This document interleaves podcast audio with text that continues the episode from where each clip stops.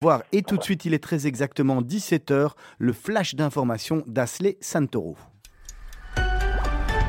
En Israël, les médias rapportent qu'une nouvelle étape vers la construction de la localité de Ramat Trump, qui a été nommée ainsi en l'honneur de l'ancien président américain Donald Trump après la reconnaissance par la Maison Blanche en mars 2019 de la souveraineté israélienne sur le plateau du Golan, eh bien cette étape a été franchie aujourd'hui.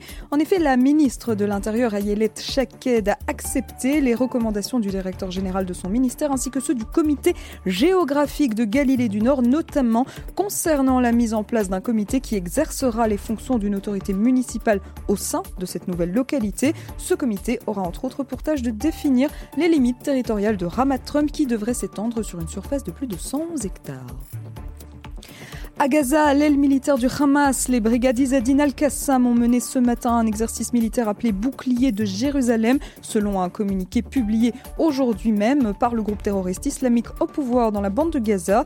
Le communiqué indique que l'exercice vise à accroître le niveau de préparation opérationnelle des brigades et à simuler plusieurs scénarios de combat potentiels. De plus, le Hamas a fait savoir que cet exercice militaire était le premier d'une série de manœuvres qui simulaient des formes de combat différentes et des opérations variées, toutes qui ont pour but d'augmenter la capacité des brigades Al-Qassam. Les brigades ont, prévenu la population gazaoui qu'il y aurait des bruits d'explosion et des coups de feu pendant toute la durée de l'exercice.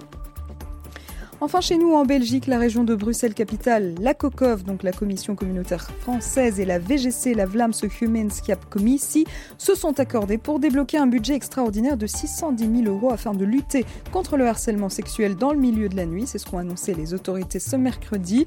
Parmi les mesures, la COCOF et la VGC développeront une formation en ligne, notamment disponible pour que les établissements puissent faire former leur personnel en termes de sensibilisation, de prévention et d'intervention ou de mise en sécurité il est également prévu d'améliorer l'actuelle charte de la nuit, de lancer une campagne de sensibilisation sur le harcèlement et de mieux informer les acteurs ainsi que le public sur les services d'urgence et d'aide aux victimes. Equal.Bruxelles, qui met en place euh, la politique d'égalité des chances pour la région de Bruxelles-Capitale, lancera par ailleurs en 2022 un appel à projet d'un montant de 200 000 euros afin de renforcer le secteur associatif de prévention et de soutien. Et c'est la fin de ce flash. On se retrouve évidemment à 18h pour le grand journal de la rédaction. Et tout de suite, ne manquez surtout pas votre émission du mercredi. Mythe de boss présenté par Olivier Sokolski et Serge Bézère. C'est tout de suite à tout à l'heure.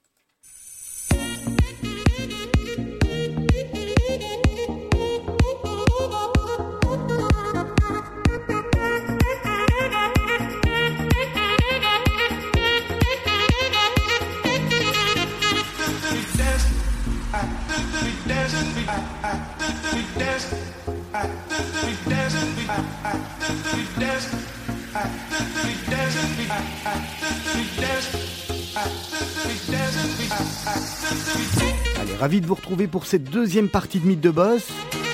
Avant-dernière émission, avant l'année 2022. J'espère que vous allez bien. Rendez-vous sur Radio Judaïka le 90.2. Également sur notre site internet www.radiojudaïka.be. Accompagné comme chaque semaine de Serge Bézère. Bonsoir Serge. Bonsoir Olivier. La semaine a été bonne, ça s'est bien passé une, une, excellente semaine, très très bien, tout va bien. La vie est belle, bientôt les congés, c'est très bien. Ça va faire du bien, hein ça va faire un peu de bien de rompre la monotonie des semaines qui se suivent et se ressemblent un peu. Voilà, en tous les cas aujourd'hui ça sera pas monotone parce qu'on a quand même un, un invité exceptionnel. Marc Grossman de la société Célio. Bonsoir Marc. Bonsoir. On va essayer de trouver le bon curseur. Vous allez bien? Pleine forme. Merci d'avoir accepté l'invitation de Radio Judaïka, tout d'abord. C'est un plaisir un honneur. On, on, est content de vous avoir. Encore une fois, euh, euh, c'était pas facile. Hein, vous étiez, vous un invité pas facile, mais finalement, voilà, vous êtes là. Je, je suis, euh, je suis ravi.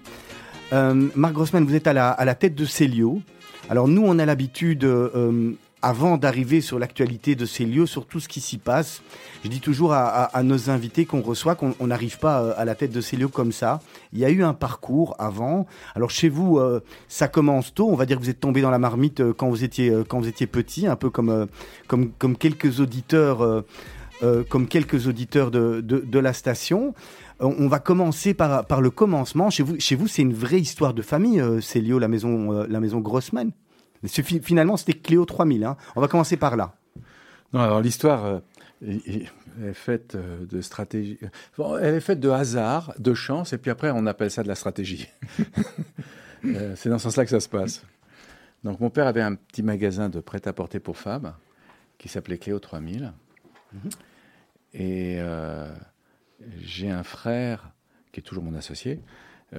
j'ai un frère qui a toujours été un très très mauvais élève. Je ne sais pas si vous vous rappelez de cette série télévisée Amicalement Vôtre. Tout à fait. Tony Curtis et Brett Sinclair. Voilà, moi je suis Brett Sinclair. Ah, d'accord. et lui, c'est Tony Curtis.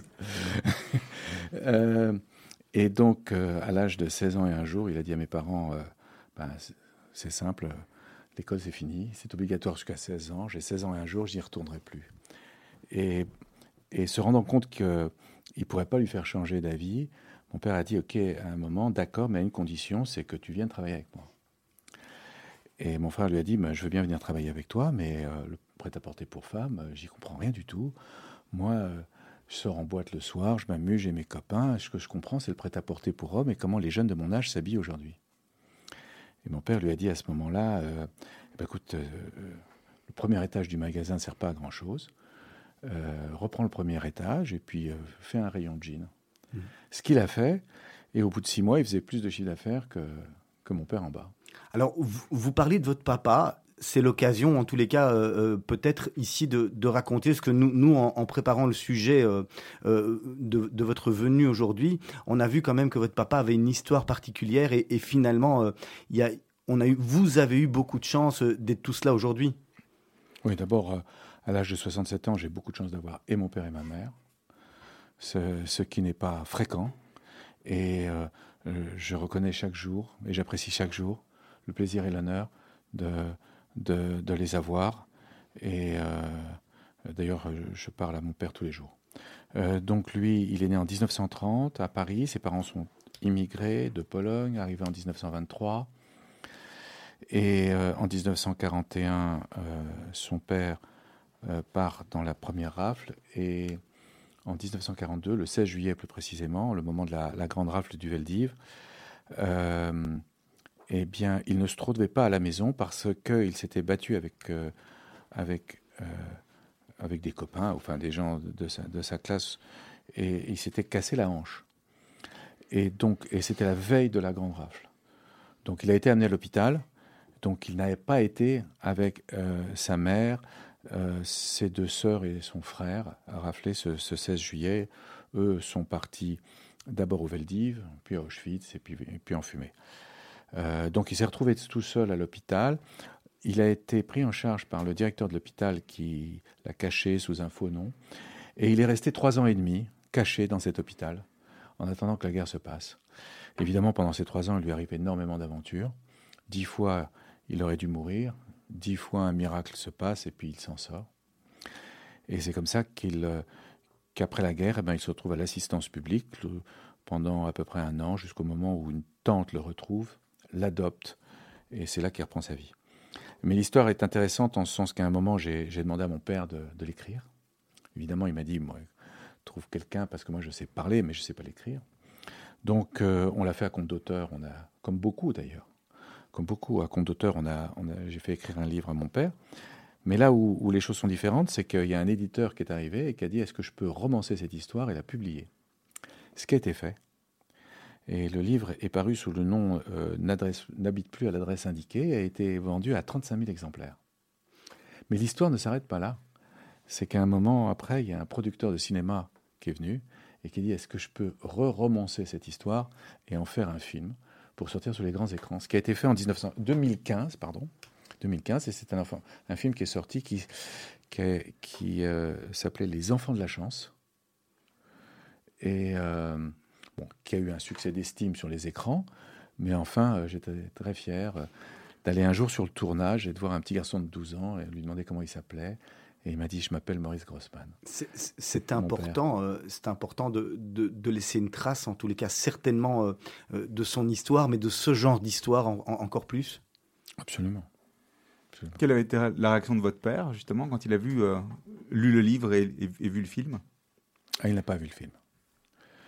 Euh, c'est trop émotionnel pour lui et il a pas. Il, a vu les cinq premières minutes et il est sorti de la salle. Alors on, va passer, passer à, l'étape suivante. Le nom Célio, il arrive comment, Marc Grossman? Bah, Il arrive au moment où, je reprends ce que je le fil de l'histoire que je vous racontais tout à l'heure.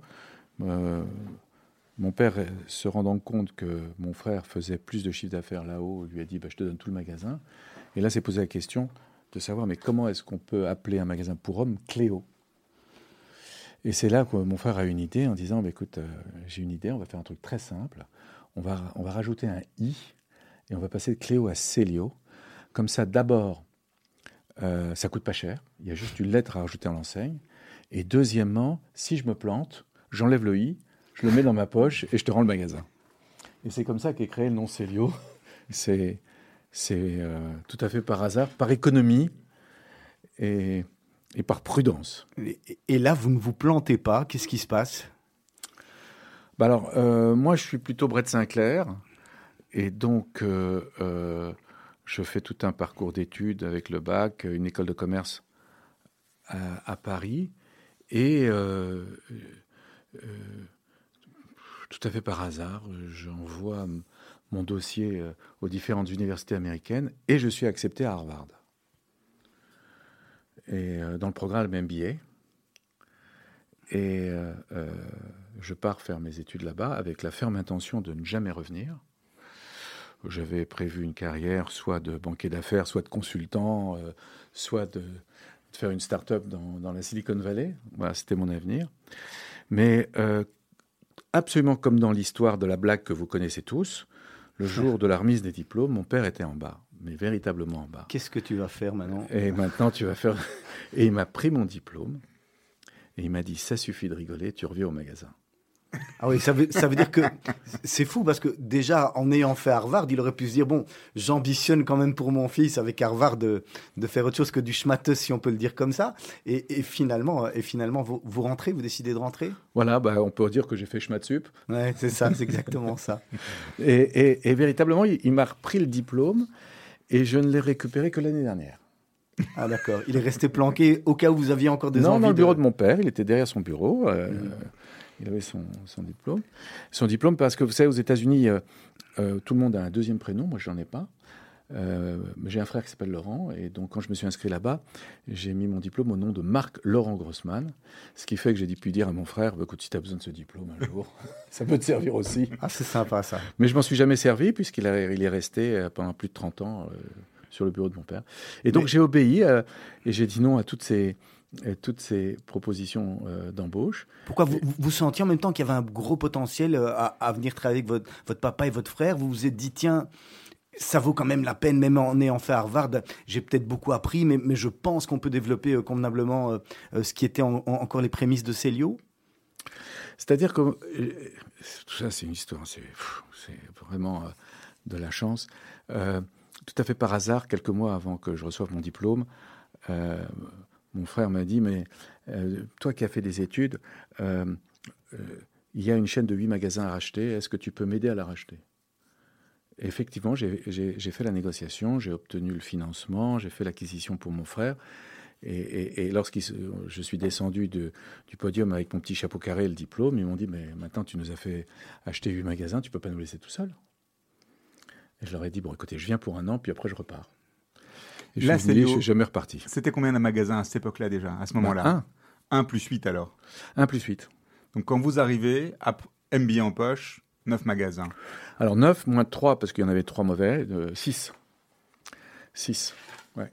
Et directement, vous embrayez dans euh, la gestion au quotidien, la répartition des rôles, la répartition des tâches est relativement bien établie Moi, la gestion, la finance, euh, l'immobilier, l'expansion, et mon frère le produit. Aujourd'hui, c'est encore comme ça? Non. Non, non. Non, on est passé à un autre stade, mais ça a été comme ça pendant longtemps. Et donc, euh, euh, non, à partir de là, euh, on, a, on a une réflexion qui consiste à dire, et ça c'était mon expérience des États-Unis, de comprendre qu'il fallait avoir un concept, qu'on ne pouvait pas le vendre le produit des autres, mais son propre produit. Et on a commencé très rapidement à importer d'Asie, à concevoir des collections, euh, et, à créer un concept différenciant pour l'époque de, de, ce que pouvait être un magasin et on a eu un succès euh, phénoménal euh, dès le début. On parle de quelle année là, plus ou moins? 85. Et, et, et, ça, Marc Grossman, c'est quelque chose finalement que vous avez appris à Harvard? Finalement, ces études vous ont servi. Avec le recul aujourd'hui, est-ce que finalement ça, ça aide d'aller à Harvard? Ou à, part le nom, la carte de visite, euh, on apprend la même chose qu'ailleurs? C'est une bonne question. Je me la suis franchement jamais posée. Je, Bon, chacun répond différemment. Hein. En ce qui me concerne, moi, ça m'a aidé à penser grand. Est-ce que ça m'a, est-ce qu'il y a des choses que j'ai faites où je me suis dit, euh, ah, si j'avais pas fait Harvard, euh, je les aurais pas faites? Non. Est-ce que j'ai appris quelque chose là-bas que j'aurais pas pu apprendre ailleurs? Non. Par contre, il y a deux choses. Un, ça m'a permis de penser grand et de penser loin. Et la deuxième chose, je l'avoue, euh, c'est euh, la perception des gens. c'est pas un schmatologue du sentier, euh, il a fait Harvard. alors, qui est-ce que ça a impressionné? Les promoteurs immobiliers, les banquiers. voilà. Tous les gens qui auraient voulu y aller. Ouais. ma grand-mère disait, ma grand-mère à l'époque, elle disait, elle comprenait pas très bien, elle disait Harvard, schmarvard, je comprends pas ce que vous faites.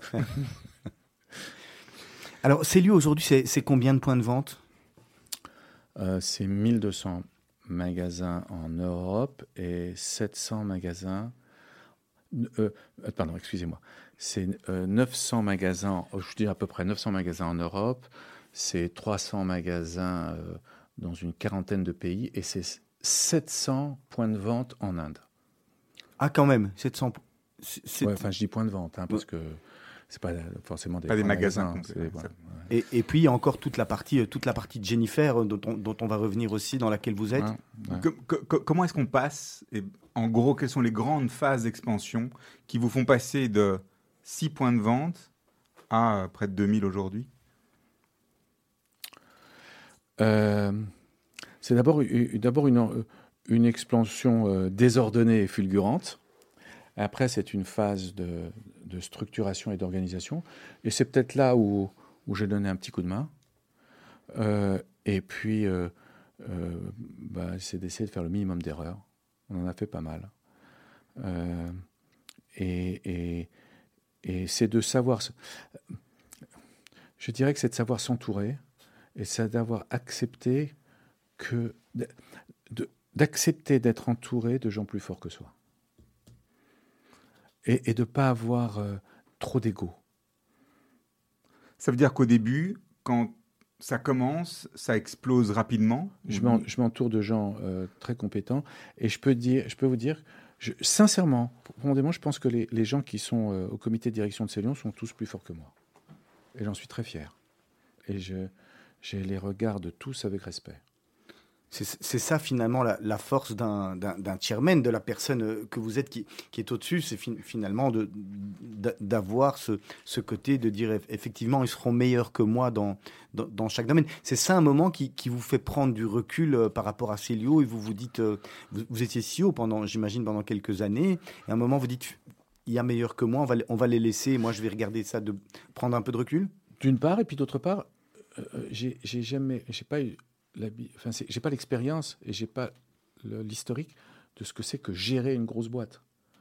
Donc je me suis dit, je suis entrepreneur, je vois où il faut aller, euh, j'ai une vision euh, et j'ai une imagination, mais il faut que je m'entoure de gens qui savent gérer le quotidien et qui savent gérer des organisations.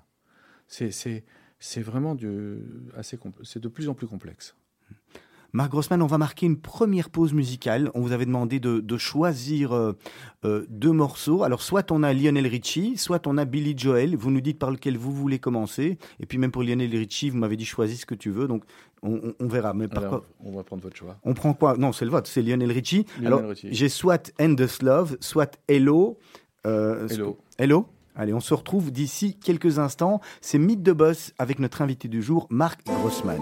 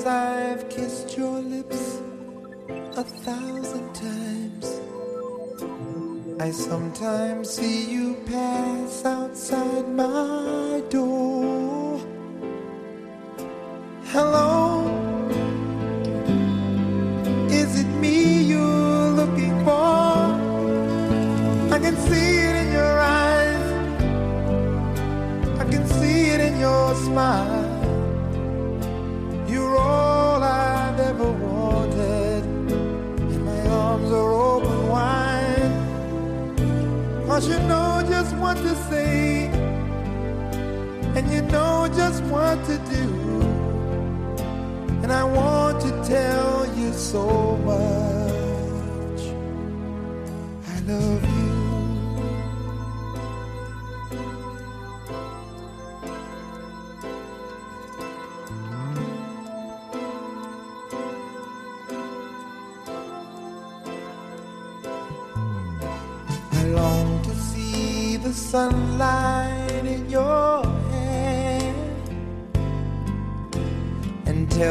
Time and time again how much I care. Sometimes I feel my heart will overflow. Hello, I've just got to let you know. Cause I wonder where you are, and I wonder Are you somewhere feeling lonely, or is someone loving you? Tell me how to win your heart, for I haven't got a clue. But let me start by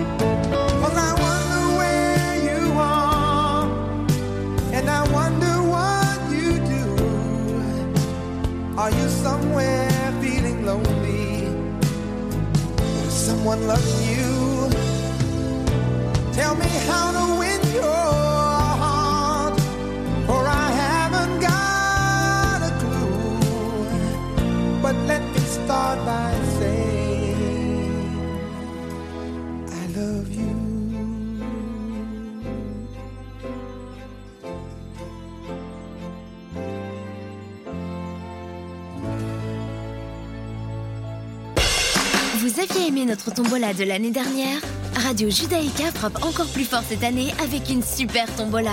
Encore plus de lots qui vont vous faire rêver, voyager et kiffer. Un séjour d'une semaine pour deux personnes au nouveau Club Med à Marbella, une photographie de Didier Engels Photographie, un iMac 24 pouces, un iPhone 13, une initiation au golf des 7 fontaines, un maillot de foot dédicacé et encore plein d'autres lots exceptionnels à gagner. Pour acheter vos billets, rendez-vous sur billetweb.fr slash super-tombola-radio-judaïka. Prix du billet 25 euros, prix d'un carnet 200 euros. N'oubliez pas, plus vous achetez de billets, plus vous avez de chances de gagner. Bonne chance Voilà, plus vous achetez de billets, plus vous avez de chances de gagner. C'est euh, le petit slogan publicitaire. N'hésitez pas à acheter des billets de tombola. Effectivement, vous allez voir si vous avez un petit peu de chance. Il y a des magnifiques lots. On va reprendre Mythe de Boss avec notre invité Marc Grossman, le chairman de Silio. Alors revenons, euh, revenons à Célio, revenons un petit peu au, au- au canaux de distribution aujourd'hui, à ce qui est, euh, à ce que, ce qui est la, force aujourd'hui encore de Célio. Euh, 2000 points de vente, 2000 points dans lesquels on peut retrouver vos produits, grosso modo, euh, à travers le monde.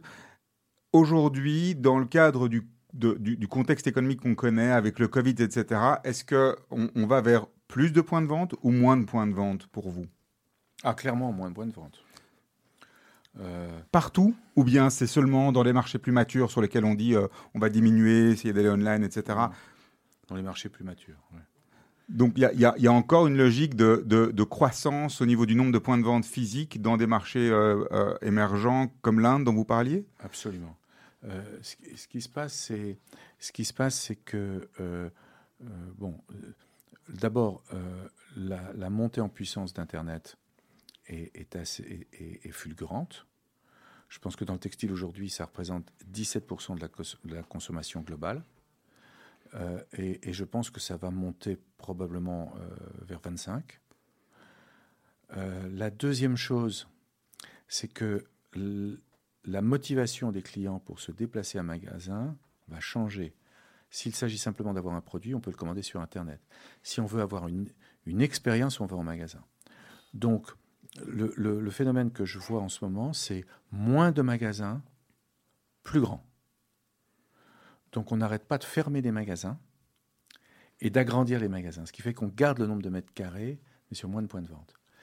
Et là, on peut s'exprimer beaucoup mieux parce qu'on peut vendre euh, euh, une expérience, un environnement, du choix, euh, de la liberté d'action parce que la, marchandise n'est pas serrée, d'autres gammes de produits. Euh, et donc, pour toutes ces raisons-là, c'est c'est- c'est ça le sens de l'histoire. Il a bien changé le temps de, le temps de Cléo finalement. Le Ah oui. premier étage. Ouais, Ah c'est ouais. ça. On n'est plus du tout au premier étage. Au niveau du digital, vous parliez de 17% en moyenne aujourd'hui, avec une tendance qui va vers, qui devrait s'accroître dans les années qui viennent encore, a, priori. Aujourd'hui, Célio, on est au-dessus, en dessous, on est bien dans la, dans, la, dans la, euh, dans ces, euh, dans, ces eaux-là, euh, ou bien c'est quelque chose sur lequel aujourd'hui vous devez encore tabler, et sur lequel vous devez avancer? Ah ben c'est sûr, on doit avancer. Mais attention, quand j'ai dit 17%, c'est tout le marché.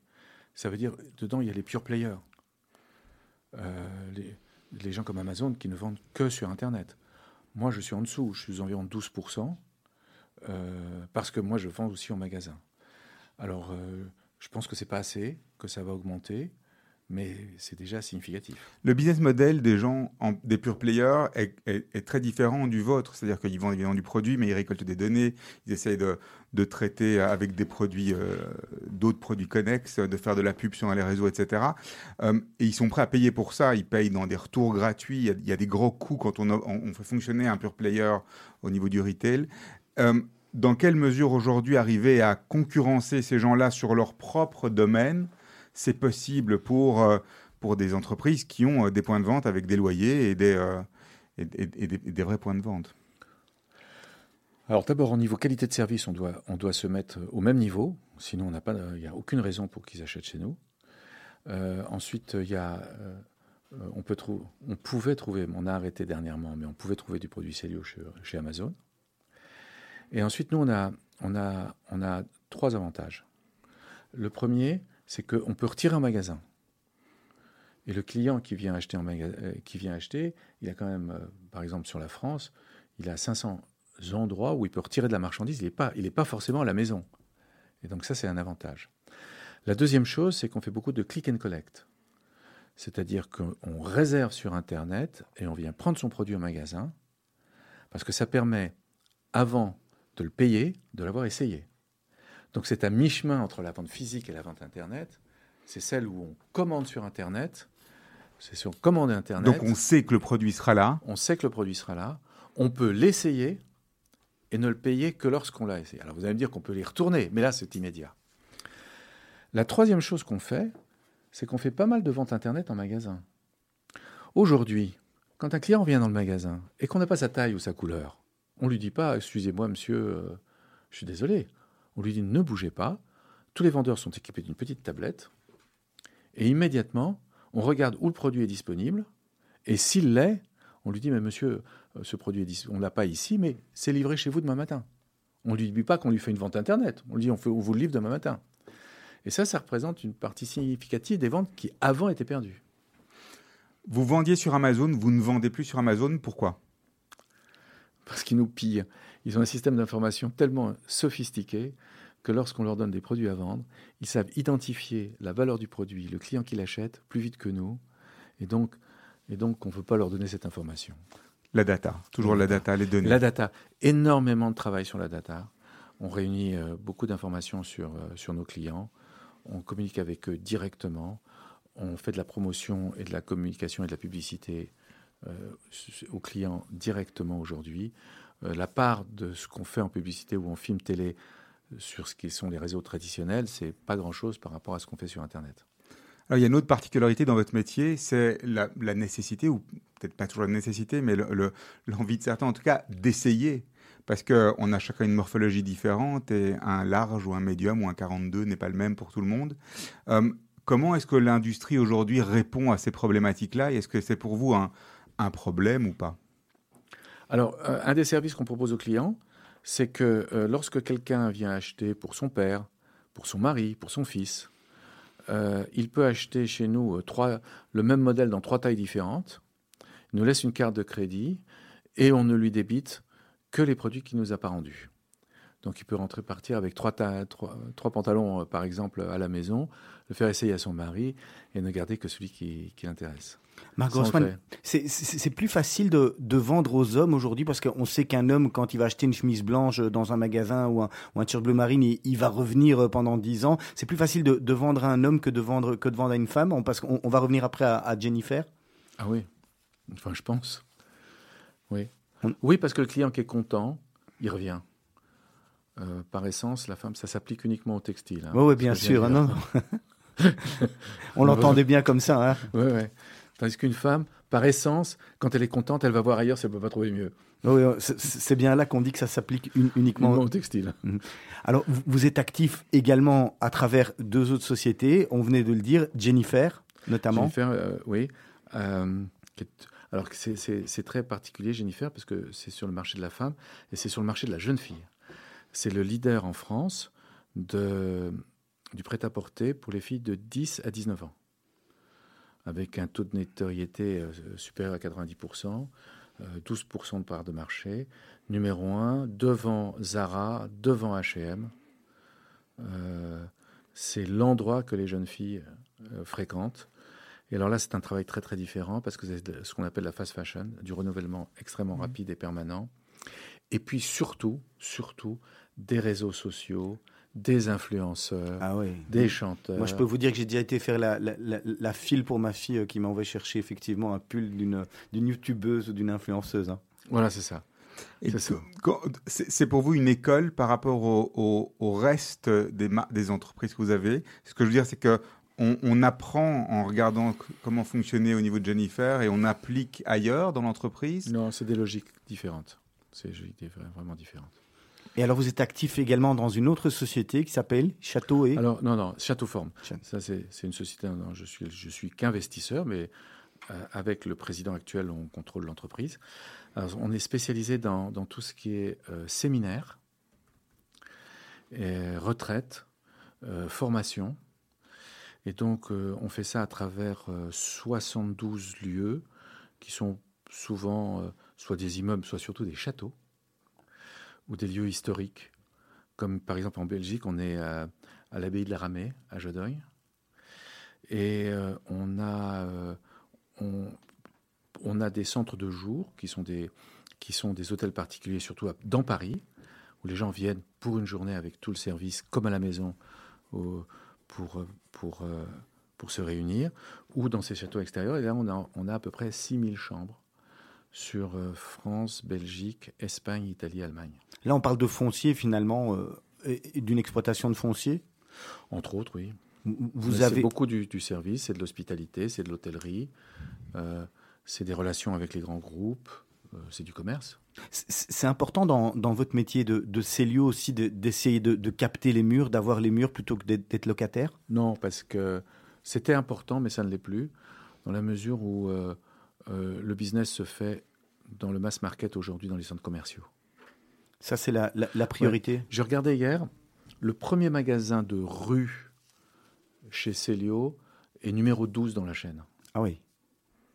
Ça veut dire que les gens veulent vivre une expérience qui est plus, plus probante qu'on va dire que dans, dans Oui. une rue, euh, dans un centre. C'est étonnant commercial. parce que ah, d'un autre côté, on a dit justement qu'avec le Covid, on avait euh, les, les centres commerciaux avaient moins de avaient moins de visites et avaient moins de succès. Donc aujourd'hui, on a tendance à dire non, pas du tout, et, c'est quand même là que ça fonctionne Oui, alors quand on demande un pass, à- euh, un pass sanitaire à l'entrée du centre, ça fait baisser. Mais bon, globalement, il faut que je regarde les chiffres. C'est- comme ça que ça se passe et ça continue de la même manière. Parce que parce que euh, y a la sécurité, parce qu'il y a le parking, parce que y a il fait plus chaud l'hiver, il fait plus froid l'été, parce que euh, il y a il y a toute l'expérience où on peut aller avec les, les enfants. Il y a c'est il y a beaucoup de centres commerciaux qui deviennent plus des shopping centers, mais des resort centers, c'est-à-dire qu'on y vient avec la famille.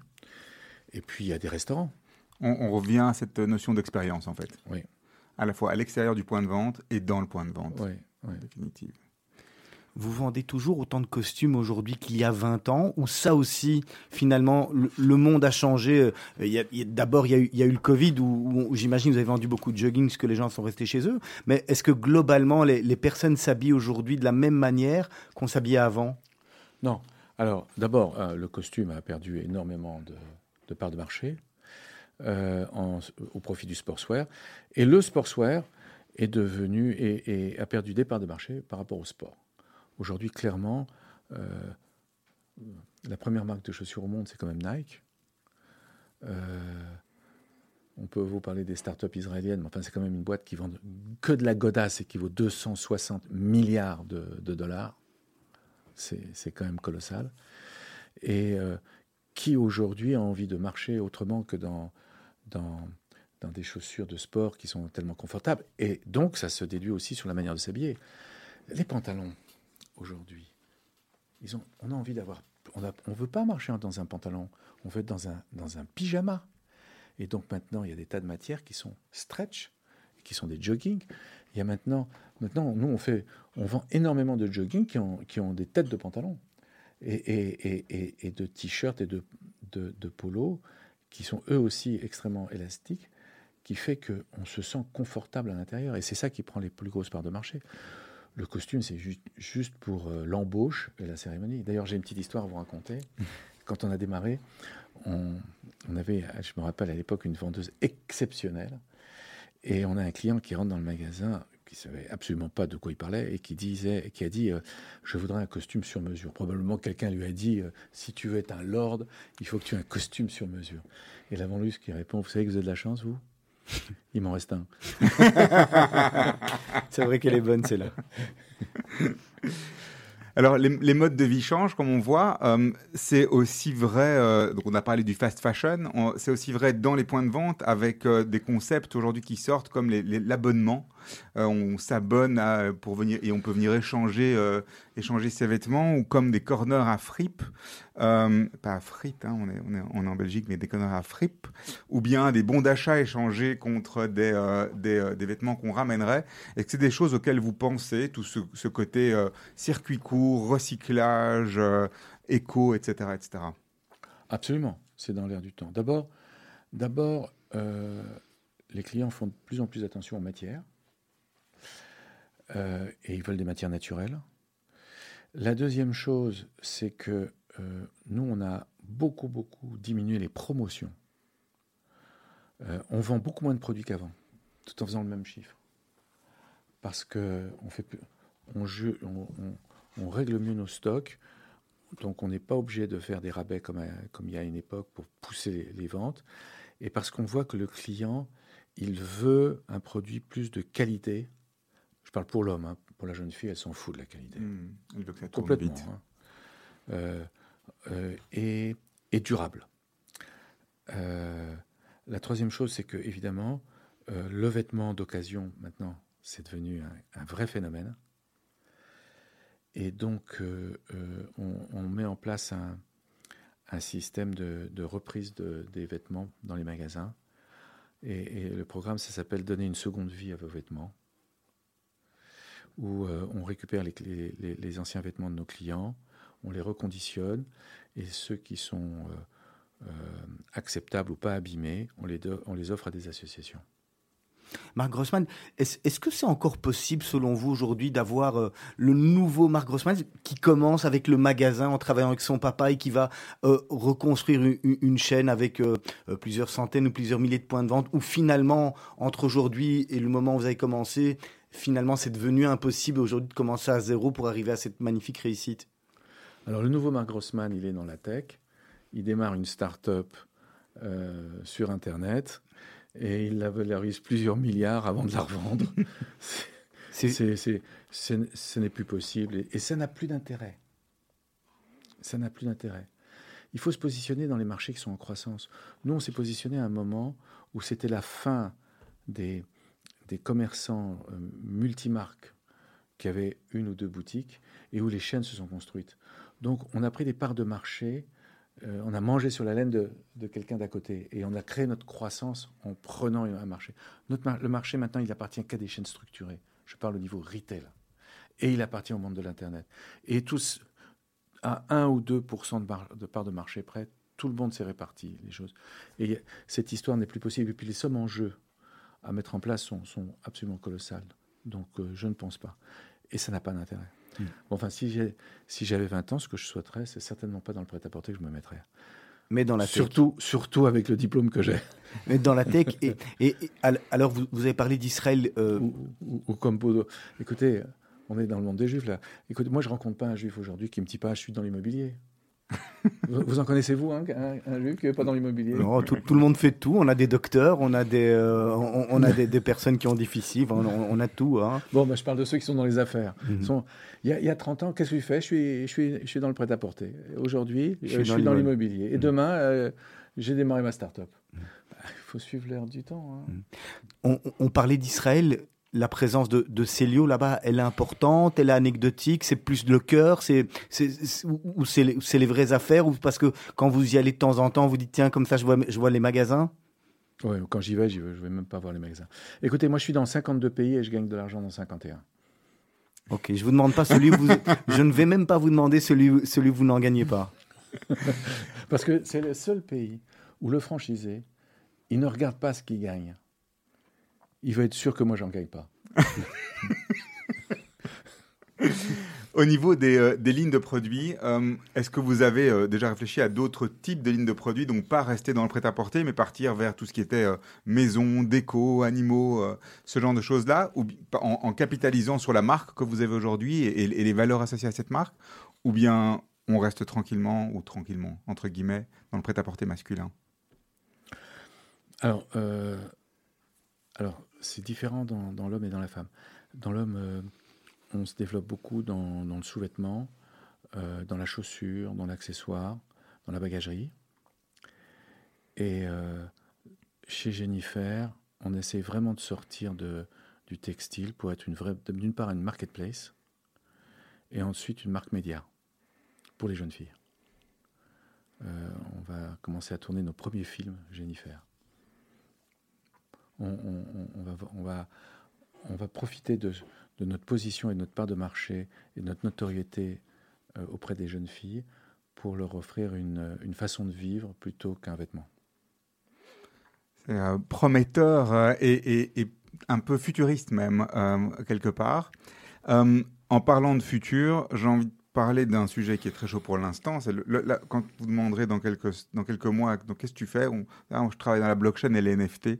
Et donc, euh, au niveau de, de tout ce qui est euh, NFT, on a aussi entendu des histoires aujourd'hui euh, dans le monde du, du textile, avec des gens qui vendaient des NFT sur des vêtements qui pouvaient être utilisés dans des jeux et des vêtements virtuels. Qu'est-ce que vous en pensez, vous, de ça? Eh ben, je, vais, fa- je, vais, je suis complètement bluffé par ce qui se passe, interpellé. euh, je suis convaincu que c'est le monde de demain. Et je vous avoue que je suis très en retard. Et euh, début janvier, je vais, je vais suivre deux jours de formation sur ce sujet et pour avoir l'air un peu moins idiot et comprendre comment est-ce que ça s'applique dans notre business. Euh, J'ai vu qu'il y a un sac euh, Vuitton qui s'est vendu dans le virtuel plus cher qu'un sac réel que Nike a acheté une marque où ils vendent des, chaussures virtuelles. Non, il se passe quelque chose que je maîtrise pas bien et euh, je suis pas bien placé pour vous en parler, mais je sais que c'est grand ce qui se passe et que euh, mais mais mais c'est un une vraie réflexion pour demain de, l'humanité qui est en train de shifter du monde physique au monde virtuel. Est-ce que demain, euh, vous savez, ça me fait penser au film euh, Matrix là, où en fin de compte on va avoir deux vies, une vie, une vie euh, telle qu'on est physiquement et une, une, autre vie virtuelle où on pourra se créer le, le personnage qu'on veut. Quoi. Et c'est tellement facile, c'est tellement agréable, mais c'est tellement dangereux. Vers où on va? On est en plein dans les, dans les livres de science-fiction euh, Oui. d'il y a 20 ou 30 ans. hein. Alors Marc Grossman, on, on a eu aussi cette, on vit encore une période de science-fiction, on espère qu'elle va bientôt être finie, qui est, qui est, qui est le Covid. Ça n'a pas été, euh, pas été évident euh, cette période pour euh, pour votre groupe, pour Célio notamment, comme pour d'autres hein, finalement. Il n'y a, personne qui a échappé. Vous savez, il y, a une- phrase qui dit Ce qui vous tue pas vous renforce. Et il y a un an, ap- après tant de périodes de fermeture des magasins, j'ai pensé à un moment que c'en était fini pour nous. Mais ça nous a permis de trouver l'énergie de restructurer, revenir sur les essentiels, renégocier euh, beaucoup de choses, les loyers à la baisse, euh, les prêts bancaires. Euh, on a profité d'une procédure en France qui est très protectrice pour les, entreprises qui s'appelle la sauvegarde, dans laquelle on est rentré pour nous, pour nous protéger pendant cette période et protéger l'entreprise. J'ai fait, moi j'ai fait ce qui était à faire pour protéger les, les 6000 employés de mon entreprise et l'existence même de cette entreprise. Et, euh, eh ben on en est sorti, on est sorti victorieux, on a trouvé des accords avec tout le monde. Et je peux dire aujourd'hui euh, qu'on est plus fort qu'en 2019. Finalement, ça aurait été une, une force, c'est ce que vous disiez. Ouais, je, je, je me sens plus fort qu'en 2019. euh, et, et quelque part, euh, cette période de crise, comme beaucoup de crises, euh, permet de faire une sélection entre ceux qui y passent et ceux qui re- ressortent plus forts. Alors, période de crise qui, euh, qui n'en finit pas de finir, euh, puisque euh, on parle de nouvelles doses, de nouvelles vagues, etc. Au niveau commercial, ça se matérialise aussi avec des problèmes sur les, les supply chains et, et- et sur les, les disponibilités des stocks, des matières premières. C'est un problème pour vous aujourd'hui, ça, pour Célio, qui, qui est une marque globale? Ah oui, ça. Alors, oui et non. C'est un gros problème euh, euh, euh, sur les mois à venir, mais je ne pense pas que ce soit un problème existentiel. Toute la chaîne s'est arrêtée et il faut la remettre en marche. Toutes les productions se sont arrêtées, tous les transports se sont arrêtés, tous les bateaux ont été mis dans des quais ou rangés dans des hangars et maintenant il faut les remettre en place. Donc, effectivement, il y a, un double phénomène qui est celui de, cette reprise où les acteurs ne sont pas prêts. Donc c'est pour ça qu'on a des retards de production, euh, des engorgements dans, dans les transports. Et puis la deuxième chose, c'est qu'il y a eu tellement d'argent qui a été déversé, qu'il y a tellement d'argent qui a été distribué, et tellement d'argent qui est consommé en ce moment, que ça a créé euh, euh, des, des besoins qui sont bien supérieurs à, à ce que les productions aujourd'hui peuvent permettre de faire. Mais je pense que tout ça, ça va se stabiliser dans les, dans les mois à venir. Pas peur de pousser inflationniste ou de monter les prix Ah ou- si, ah si. Si, parce que, parce que ces, ces coûts de transport... Tout le monde monte ses prix. Non, non, on rentre dans une période d'inflation importante. Et on a toujours dit dans les années 70 et 80 que ce qui provoquait l'inflation, c'était l'augmentation des salaires. Euh, euh, l'augmentation de l'énergie, des prix des matières premières, des transports et maintenant des salaires, c'est évident que l'inflation va revenir. Comment est-ce qu'elle sera maîtrisée? Je ne sais pas. Et comment est-ce que les États vont pouvoir y répondre alors qu'ils sont énormément endettés? Et comment est-ce qu'ils vont payer ces taux d'intérêt? Vous vous rendez compte qu'il y a encore quelques mois, la Belgique ou la France euh, étaient en, en intérêt négatif. Plus j'emprunte, plus je gagne de l'argent. Ben, ça ne va pas durer, ça. Le futur de Célio, la, la, la croissance de Célio, elle passera, euh, vous l'avez dit tout à l'heure, par Internet, mais mais mais il y a d'autres choses qui sont prévues? Euh, non, c'est Internet d'un côté, et puis euh, la rationalisation du, du réseau et l'extension des gammes. Et le renforcement de la puissance de la marque. Tout ça est une stratégie bien, euh, bien, bien prévue. C'est- combien de personnes au, au siège chez Célio? Euh, chez Célio, 300. Et, et- et vous, vous, avez- vous l'avez dit tout à l'heure, vous avez pris un peu de recul. Vous y, allez, était 400. ah, vous, y- vous y- vous y allez encore régulièrement finalement ou, Ouais, toutes les semaines. Ah, tout- Donc vous êtes encore fort actif euh, au sein de la... Ouais, enfin, il y a un CEO, il y a un président, je, je suis, euh, je suis que chairman, il y a un président, il y a un CEO. Ah, euh, et, et je l'embête, euh, je l'em- j'essaie de l'embêter euh, une fois tous les deux jours. Ce qui est déjà pas mal finalement. C'est c'est dur de vous retenir?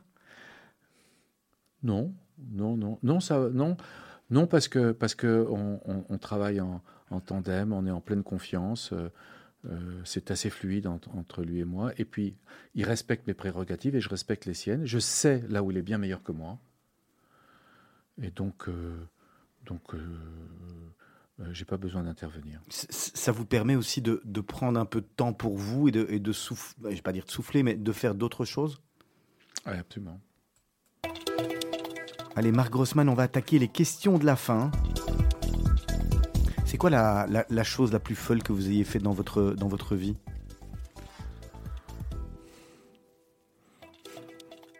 Côté dernièrement, c'est euh, de faire du ski hélicoptère et de sauter en parachute. Ah ouais. Donc je pense que c'était c'était des choses qui sont et euh, euh, et je dirais euh, la plus folle c'était d'avoir démarré cette entreprise quoi. Ah ouais. Les premières années c'était complètement folle et inédite et inespérée et, et improbable quoi. Marc une, une phrase que vous mettez souvent, euh, souvent en avant, quel- quelque chose que vous aimez utiliser, une, une maxime, un, un dicton SDV. Si Dieu veut.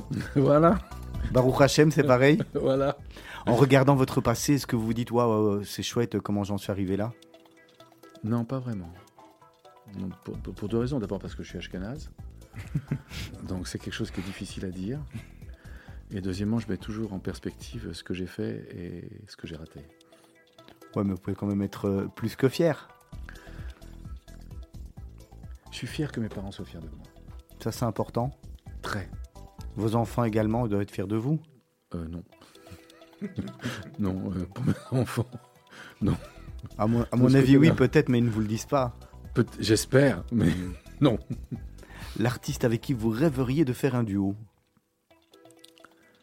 Ah, moi je vous dis, c'est Billy Joel. On, va, on, on- on l'écoutera euh, à la fin. La chanson que vous écoutez en boucle, Ah, J'adore Maroon 5. ça c'est votre, votre sensibilité Ouais. Et en variété française, il y a quelqu'un? Non, pas en particulier. Les réseaux sociaux, ça nous, ça nous éloigne ou ça, ou ça nous rapproche selon vous? Ça nous rapproche. Mais je suis pas un fan. euh, vous, je, suis la, utilise- belle- je suis la mauvaise personne à qui parler de ça. vous utilisez pas Facebook, pas... euh, Non, je ne suis ni sur Facebook, ni sur Instagram. euh, Non, pas du tout. La, la défaite, elle rend, elle rend humble ou revanchard selon vous? Euh, alors, alors, humble, ça c'est une certitude. Euh, c'est une question, franch- franchement, c'est une question de personnalité. hein. Euh, ben, La vôtre, La, la- la mi- la mienne, c'est humble. on apprend de ses erreurs? Ouais. Qu'est-ce que vous prendriez si vous devriez aller dans l'espace? À mes enfants. Pour qu'ils soient fiers de moi. Alors, votre série préférée pour le moment, qu'est-ce que vous regardez Qu'est-ce que vous aimez? Euh, fondation. Fondation? Ouais, parce que c'est Isaac Asimov. Et Isaac Asimov, c'était euh, le premier euh, auteur de science-fiction que, que j'ai lu euh, quand j'avais 18 ans. Justement, c'était la question d'après votre livre préféré. Sapiens Ah oui, de Harari. Alors, quel conseil vous donneriez pour rester zen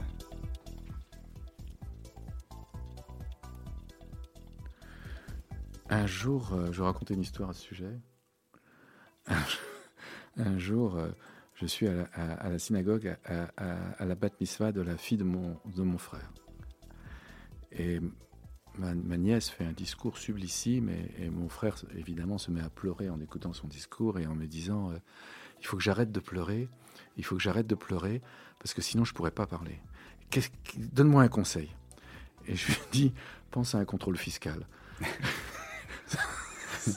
Ça l'a calmé tout de suite Et il a fait un magnifique discours. et il a fait un magnifique discours.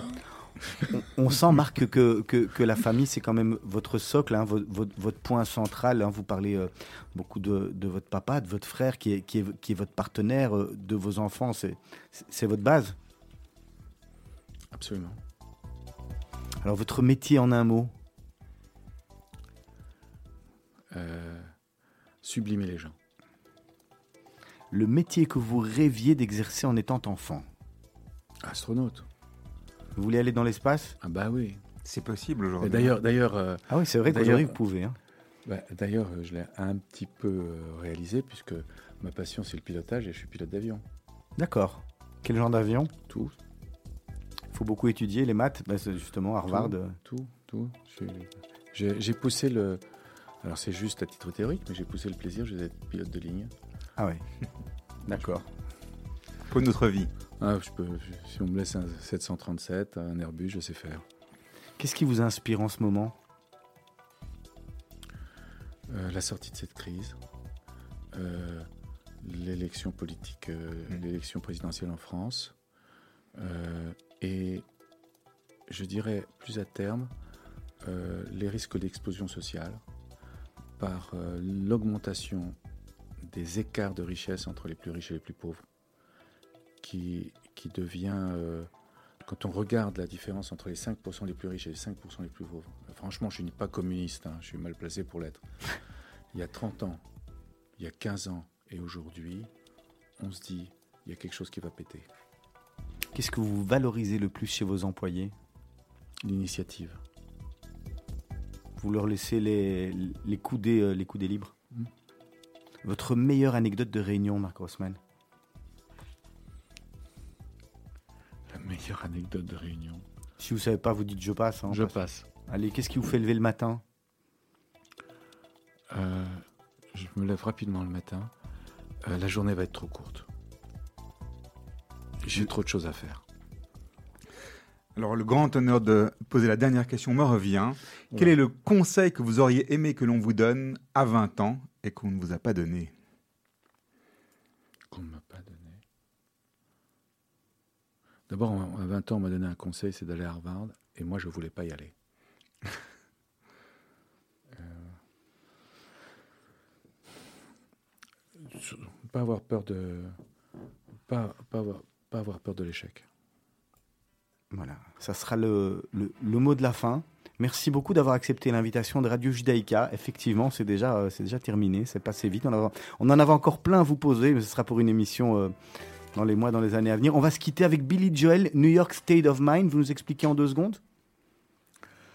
Euh, parce que quand je- euh, parce que la première fois que j'étais à New York, j'ai écouté cette chanson et, et, euh, et c'est vrai qu'en l'écoutant et en voyage en New York, je me, je me croyais le roi du monde. À Big Apple, c'est lieu également? Exactement. Merci beaucoup. Bonne continuation. Alors d'ici quelques minutes, vous allez retrouver le grand journal de la rédaction présenté par Asley Santoro, juste après l'émission littéraire Les mots d'Anouk et demain matin à partir de 7h moins quart, la matinale de Radio Judaïka. Passez une excellente soirée à tous et à toutes et nous on se retrouve la semaine prochaine pour un nouveau numéro de Beat de Buzz. Au revoir Serge. Au revoir.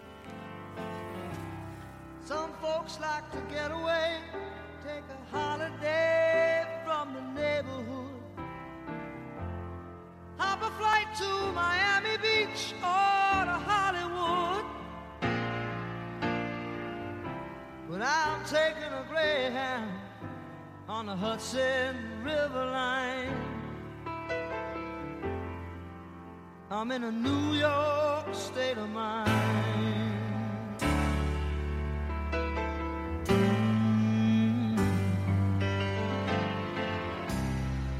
I've seen all the movie stars in their fancy cars and their limousines.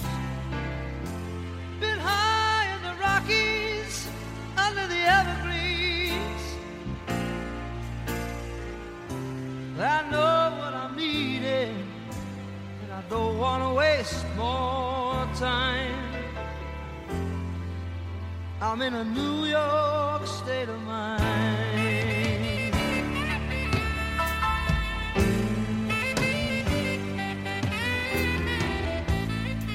It was so easy living day by day.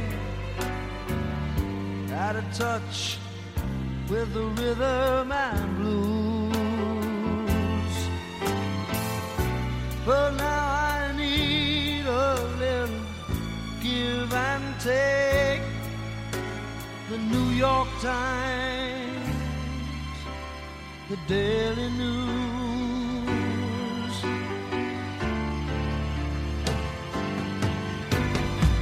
It comes down to reality, and it's fine with me, cause I've let it slide. החיים שלי, אני רואה שאת עדיין ישנה. בכל מקרה, זה יום לסיום הרביעי שלנו, ואני ואתם הכנו לך משהו. אוהב.